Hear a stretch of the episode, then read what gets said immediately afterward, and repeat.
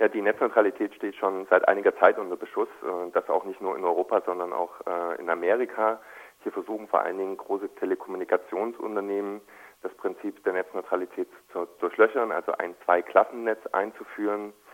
In Europa ist der Stand mittlerweile so, dass nach dem Vorschlag der EU-Kommission das EU-Parlament einen weitestgehend netzneutralitätsfreundlichen Vorschlag unterbreitet hat aber in der Debatte jetzt der Rat, also die Mitgliedstaaten der EU, sich ähm, gegen die Netzneutralität aussprechen und hier vor allen Dingen auch die Bundesregierung, die sich eben für die Einführung eines solchen Zweiklassennetzes stark macht und damit den ähm, Wünschen der Telekommunikationsunternehmen äh, versucht gerecht zu werden. Was bedeutet das genau? Also was, was fordert die Bundesregierung? Also die Bundesregierung fordert eben die Einführung von sogenannten Spezialdiensten. Diese Spezialdienste würden es eben ermöglichen, dass wir Dienste, die wir heute aus dem offenen und freien Netz kennen, zum Beispiel Videostreaming-Dienste oder Audio-Streaming-Dienste, also zum Beispiel ein Livestream von einem Radiosender, als Spezialdienst definieren und dann müssen eben die Verbraucherinnen und Verbraucher zum Nutzen dieses Dienstes ähm, mehr Geld bezahlen, also zum Beispiel den Zugang zum ähm, Radiostream sich extra ähm, erkaufen und auf der anderen Seite müssen aber auch die Unternehmen dafür bezahlen, nämlich so muss dann zum Beispiel ein Radiosender, wenn er einen Livestream anbieten will, der dann ähm, ruckelfrei dargeboten wird, an die Telekommunikationsunternehmen auch wieder Geld bezahlen, damit diese äh, die Leitung zur Verfügung stellt, damit dieser Dienst ähm, zur Verfügung gestellt werden kann. Also der große Sieger eben dieser ähm, Lösung des, der Einführung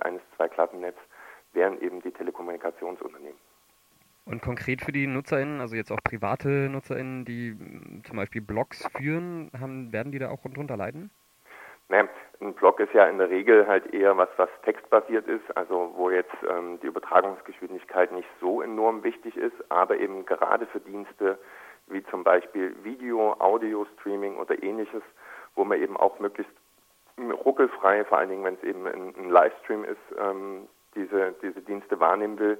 da wird es dann schon deutlich problematischer und ähm, man kann diese Entwicklung schon vor allen Dingen im mobilen Bereich erkennen, wo dort eben ähm, Kunden, Verbraucherinnen und Verbraucher mit ähm, entsprechenden Datenpaketen ausgestattet werden, zum Beispiel 500 MB, 1 Gigabyte, 3 Gigabyte oder ähnliches. Und wenn dieses Datenvolumen aufgebraucht ist,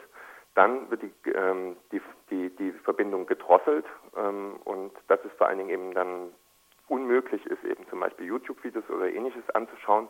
und dann gleichzeitig die Unternehmen aber zum Beispiel einen Spotify-Deal einrichten, wo dann gesagt wird, selbst wenn euer Datenvolumen aufgebraucht ist, könnt ihr Spotify danach noch ähm, weiter nutzen, ohne dass ihr da irgendwelche Einschränkungen, äh, mit Einschränkungen konfrontiert seid. Und dieses Modell möchte man jetzt eigentlich auch so auf den klassischen äh, Internetanschluss übertragen. Und es hat natürlich mehrere Probleme, zieht das nach sich. Zum einen ähm,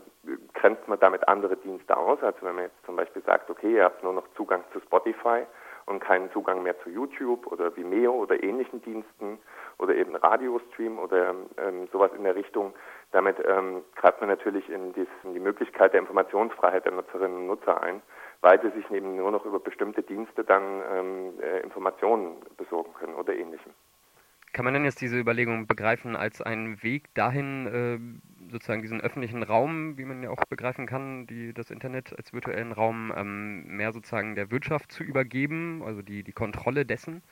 Genau, also es ist ja auch so, wenn man sich zum Beispiel mal die digitale Agenda der Bundesregierung anschaut, dann ist es so, dass äh, hier vor allen Dingen das Internet als Wirtschaftsraum begriffen wird und überhaupt nicht als Lebensraum, als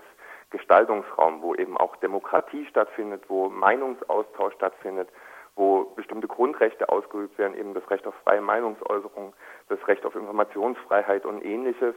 Und ähm, die Bundesregierung versteht den digitalen Raum ausschließlich als Wirtschaftsraum und ähm, das wird natürlich dem, dem digitalen Raum, dem Internet in keinster Weise gerecht. Und das ist eigentlich so das große Problem, mit dem wir konfrontiert sind. Und jetzt ähm, einfach sozusagen den, den Telekommunikationsunternehmen zu folgen und denen weitere große Gewinne zu bescheren, anstatt dafür zu sorgen, dass eben äh, die Verbraucherinnen und Verbraucher äh, weiter das Internet äh, entsprechend nutzen können, ist natürlich eine große Gefahr, die wir hier sehen und ähm, zeugt davon auch, dass eben die Bundesregierung überhaupt nicht verstanden hat, was eigentlich im digitalen Raum passiert und wie man damit umzugehen hat.